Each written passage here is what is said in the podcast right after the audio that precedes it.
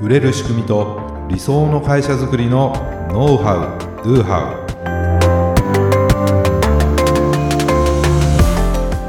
ウこんにちはビズクリエイトの渡辺です。ビズクリエイトの中野です。本日もよろしくお願いいたします。はいよろしくお願いします。はいまずね中野さんおか,、はい、おかんなさいって感じで 2回ね、はい、お久しぶりです、はい、対談で、えーはい、お休みだった感じなんですけどね。ね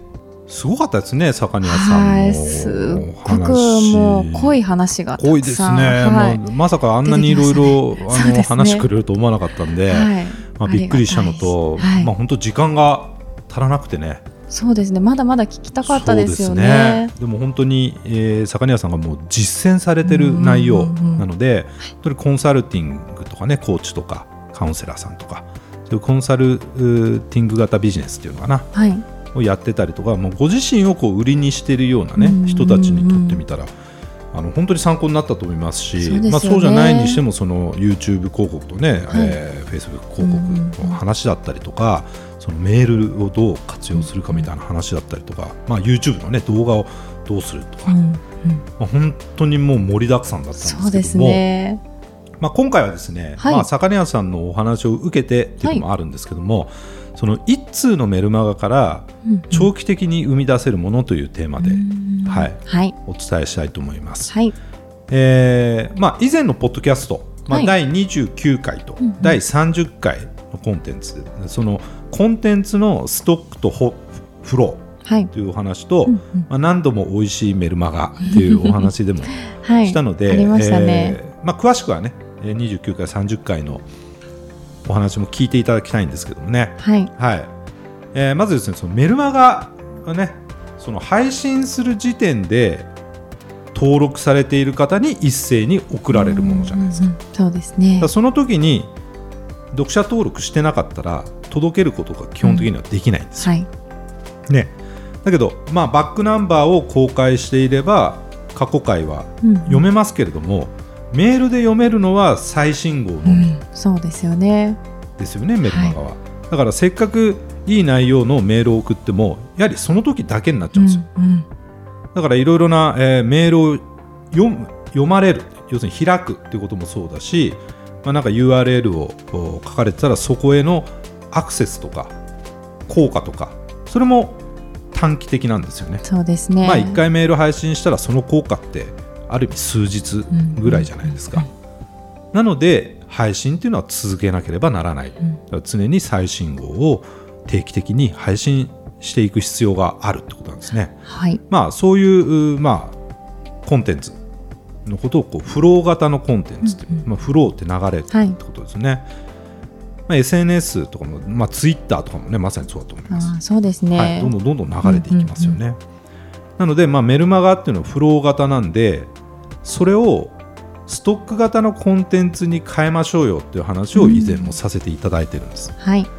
でそれはじゃあどうするかっていうとステップメール化するといいですよっていう話なんです。はい、まあ、実際ね坂庭さんもそれをされてた、はい、そうですね。話が、ね、はいありましたね。ね。まあ、配信者メルマガをステップメールに追加していくことによって、うんステップメールに登録された人にこう順番に送られていくっていうことなんですよね。はい、だからずっとそれが1通2通3通っていうふうにステップメール化されていくので新しい人が登録したらまた順番にそれがずっと送られていくと。だからメルマガでその時に読者登録してなかった人であってもステップメールに登録してもらったら、まあ、ずっとですね継続的にそのメルマガを読んでいただくことができるようになるってことなんですよ。何百通っておっしゃってましたもんね。ね。坂庭さんは、はい、だからメルマガを送るたびにステップ追加していってるってことだから、うん、もう何百通っていうふうにねステップメールが作られていって、えーまあ、そこからいろいろとね無料オファーで、えー、集客をしてでそこからステップメールを送って、うんうんうん、ともずっとだから何百通、まあ、どれぐらいのあのタイミングでね感覚で送ってるかってところも聞かなかったですけども、はい、まあ、毎日送ることもできるわけですよ。うんうんうん、そうですね、はいそうするともう何百通ですから 多分もう1年以上は送り続けることができる ね、もういりませんって言われるまで ずっと坂庭さんの情報をステップメールで自動的にこう送ることができるようになってるってことなんですよね。だだから本当にそのメルマガをフローで1回限りにするんじゃなくてそれをまたステップメール化することでずっと使い続けることが、うん、要するにコンテンツを再利用して、うんうんうん、え必要な人に届け続けることができるという意味なんですよ。これも絶対やった方がいいなそうです。すごくいい方法ですよね。はい、絶対やった方がいい、うん、えー、だけどですねまあそのステップメール化する場合の注意点というか、はい、ポイントがありまして。何でしょうか？もう何かというと、はい、まずその時事ネタとか旬な話題のコンテンツを入れない方がいいよってことなんです。だからメルマガ配信したらそれを全部ステップメール化するのは僕はあんまりおすすめじゃないです、まあ、内容によりますよ、はい、だけど時事ネタとか入れてる季節的なネタとか入れてるんであれば そこはちょっと外した方がいいなと。そ,、ね、それはそうですよね。例えば今東京オリンピックの開催当時の話題、ね、どの競技でだだ誰が金メダル取りましたね、はい、みたいなこと言われても、はってなるわけじゃないですか。なんで今頃これ言ってんのってなりますから。タイミングが違いますね。ねとかいやあの例えば今だったらいや毎日暑いですねと。ええ、なんかもう40度超えですよみたいなこと言っても、それがステップメールだから いつ送られるか分かんないですから登録のタイミングによって。で、ね、それは真冬にですね いやもう毎日暑いですね40度超えましてって言ってもはってなるわけですよ。なりますね、うん、そこは注意が必要かなと。はい、はい、だからなるべくその時事ネタとか旬な話題っていうかな、その情報の鮮度みたいなものがあまりこう低いものっていうかな、うん、鮮度が大事な話題は 入れない方がいいですよってことですね。はい、はい、でまあステップメールっていうのは基本的には1通目から順番にね、送られていくもんですから、はい、そうですね、はい、まあ、それをちゃんと考慮しましょうと。で登録するタイミングも人それぞれ違いますから,、はい、今日はある人は1通目送られてるけど、うん、今日はある人は30通目が送られてたりね、うん、するわけなんで、みんなまちまちですよっていうことなんですよね。はい、ねなので、えー、ストック向きのコンテンツをステップメール化するっていうふうに決めればですね、はい、だ別にメルマガで絶対にそういうことをやっちゃいけないというわけじゃないじゃないですか、むしろメルマガっていうのはできるだけそういう旬な話題とかを扱った方がねそうですね。もちろんいいんですけれども、はい、そのまあ、メインコンテンツになってる部分とかかな。で、えー、ストック向きのコンテンツがあれば積極的にステップメール化していってもらいたいなというふうに、まあ、思うわけですよね。はい、はい、でその、まあ、とはいえですねメールって限られた人にしか届けられないじゃないですか。うん、そうですね、まあ、その限られた人って何なんだっていうとメールアドレスを登録してくれた人、うん、そりゃそうですよね。メールアドレス分かんなかったらこっちからメール送れないわけだから、はい、届けられないですからね、はい、だから、まあ、デメリットというか限定されている限られた人にしか届けられないっていうのがメールの特性でもありでもそれがメリットでもあるんですよね。はい、あの限られた人にだけ特別に情報を届けられるわけだから。はい、からそこに価値を感じてメール登録をしてくれる人ももちろん多いでしょう、はい。はい。まあ、それはそれでいいんですけれども、まあ、それだけだとちょっともったいないなと思うんです、うんうん、はい、その内容をウェブに公開することによって今度は検索エンジンからのアクセスが期待できますよね。でそこにリンクを貼っておくことによってそのリンク先のホームページとか、えー、そういうところへのアクセスも期待できるじゃないですか。うんうん、そうですね、うん、じゃあせっかくだからそれも同時に考えていかれるといいかなと思うんです、うんうん、要するにメルマガの内容をさらにストック化していくってことなんですよ。でそこで有効なのがブログとか最近だとノートっていうね、はい、あありますね、はい、ブログとかノートされてる方、はい、あの結構いらっしゃると思うんですけどもそ、ね,、こにメルマガの内容を転載する、うんうん、またはちょっと編集してブログノート用にちょっと編集して載っけてあげるだけで、うんうん、そのコンテンツのリサイクルというか、うん、再利用ができるじゃないですか、うん、だから一通ねメルマガを書くことによって、はい、長期的なそこにアクセスも期待できるっていうことなんですよ。で関連するコンテンツがそのブログとかノートにストックされていくことで SEO 効果っていうのも期待できると思います。大事ですねそこも、はい。まあ、SEO、ね、いろんなテクニックあるんですけども、はい、まあその SEO って言葉が出始めたぐらいの時かな。もう十何年か前ですけどその Google がそうどう評価するかみたいなね、うん、えー、ことでその要するに例えばじゃあメルマガについての1枚の紙に書かれた情報と、はい、メルマガのことが書かれた1冊の本では、どっちの方を重視するかって話ですよ。うんうん、ね。ペラのその例えば A41 枚にメルマガのことが書かれてるのと ね、300ページぐらいの1冊の本になってるんだったらどっちの方が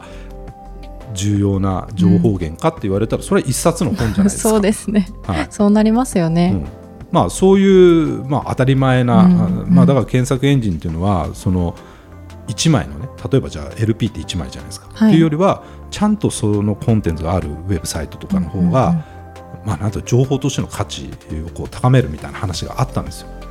らそれって多分普遍的なものじゃないかなと僕は思ってて、うんうん、だったらずっとその何かしらのテーマについてですねメルマガもこう送ってると思うので、はい、はい、それをブログやノートにですね、うんうん、こう転載して、まあ、再編集するなりしてコンテンツをストックしていくことによって SEO 効果も期待できると。SEO 効果が期待できるということはアクセスが増えるということだし、うん、アクセスが増えるということはやはりそこで集客がしやすくなるということじゃないですか、うんうん、いろんなものが売りやすくなるしそのリード要するに見込み客を獲得するというような意味でも、まあえー、坂庭さんの、ね、例で言えば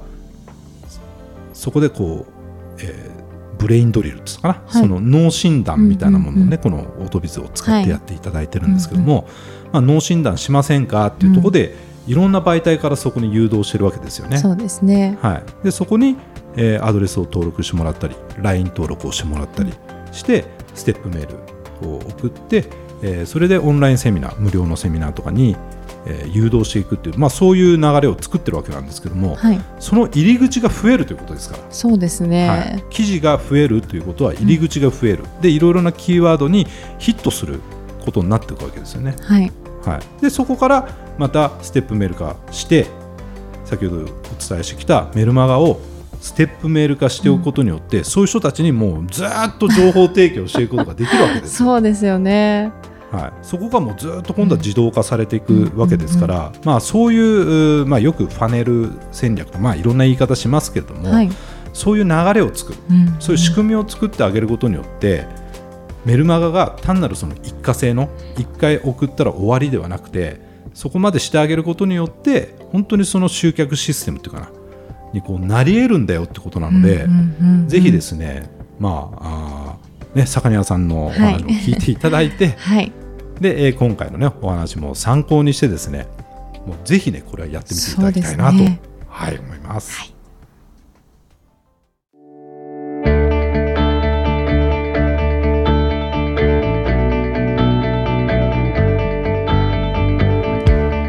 はい、ありがとうございました。ありがとうございました。はい。ね、あの今、はい、エンディングトーク何話そうかなんつったら やなんか実は私あのゴルフのヘッドカバーのなんかハンドメイドとかオーダーメイドのなんかお手伝いしてるんですよなんて話で、はい、えそうなの？なんて、はい、そうなんです。ね今見てて。なんか想像したのと全然僕違って。いやめちゃくちゃクオリティ高い、えー、でしかもそのなんか女性ゴルファー向けのね、はい、この、まあ、ハンドメイドでオーダーメイドのそのヘッドカバー作ってて、で今なんかもう注文が結構殺到しててそうなんです。相当街が出てるっていう話すごいじゃないかと。そんなことやってたんだみたいな話でね。やったんですけどね今一人でそれを、はい、まあ、中野さんはそのサイト周りとか、はい、まあ、そういうのをこうやってて、はい、で作られてる方は他にい。て、まあ、お一人で今ね、制作の方を、まあ、されていると。なのでちょっと手が回らないような、そもそもなんでそれをなんか作ろうと思ったんですか？なんか趣味でやってたってことなんですか？そうですね、まあ、2人ともあのゴルフが好きで、うん、まあ、何かビジネスにならないかなっていうふうには考えてて、まあ、あとは自分たちが使いたいヘッドカバーが市場にないよねっていうところから始まって。可愛らしい、ね、そうなんですよ。じゃあだったら自分たちで作ればいいじゃないっていう話から始まったんですよね。いや僕ねすごくねなんかさっきずっとその話で盛り上がっちゃったんですけど、はい、いやめちゃくちゃ可能性を感じるというか、はい、本当にあのなんか狙いどころがやっぱりいいなと思ったんですよね。でまあ全部ねそのアイアイじゃないえっとウッドのこうカバーとかのセットだとね、ね、まあまあ何万円とかっていう、ね、まあ、もちろんそのオーダーメイドでデザインを起こして、はい、そうですね。それでも安いよって話してたんですけども、はい、まあでもいやそんな高いのいらないっていう層ももちろんある、わけなんだけど、はい、でも何万円も払ってもやっぱりその可愛いのが欲しいっていう 層もそうですね。価値を見出してくれる方もいらっしゃるので。いるんですよね、はい、まあ、だから今注文が殺到してるっていうことでやっぱりゴルフって僕もそうですけど、はい、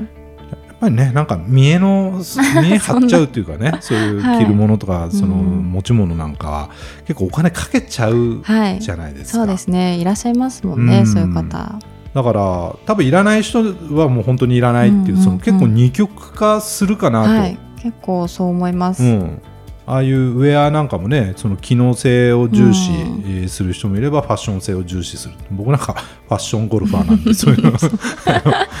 ねあの重視しちゃいますけれども、はい、結構お金かけちゃうので、うんうん、だこれってなんだろうな今回のね、はい、なんかもうエンディングトークというメインコンテンツで話もいいような内容なんですけど、はい、やっぱりそのお客さんは誰なのかと、うんうん、誰をターゲットとしていくのかっていうところを、ね、本当になんかしっかりと見見定めて、はい、そこに価値を感じて、買ってくれる人たちに狙いを定めてい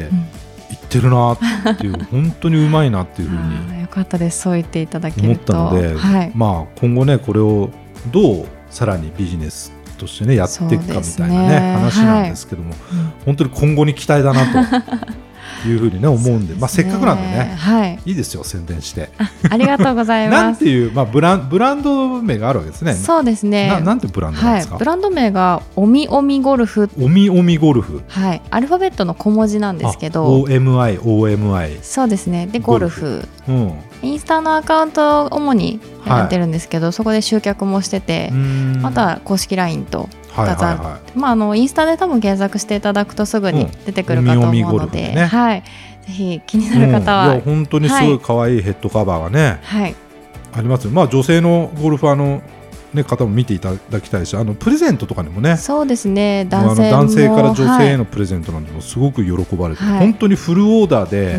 デザインから できるわけですもんね。そうなんです。一から作ってます、うん、なのでねあのぜひこう見ていただいて応援をしてもらえたらなっていうふうにね、はい、ぜひお願いします。よろしくお願いします。はい。当番組で取り上げてほしいことや質問を大募集しています。説明文に記載の URL からメッセージをお送りください。今日の話がためになったという方はぜひ高評価やフォローもお願いいたします。それではまた来週。ありがとうございました。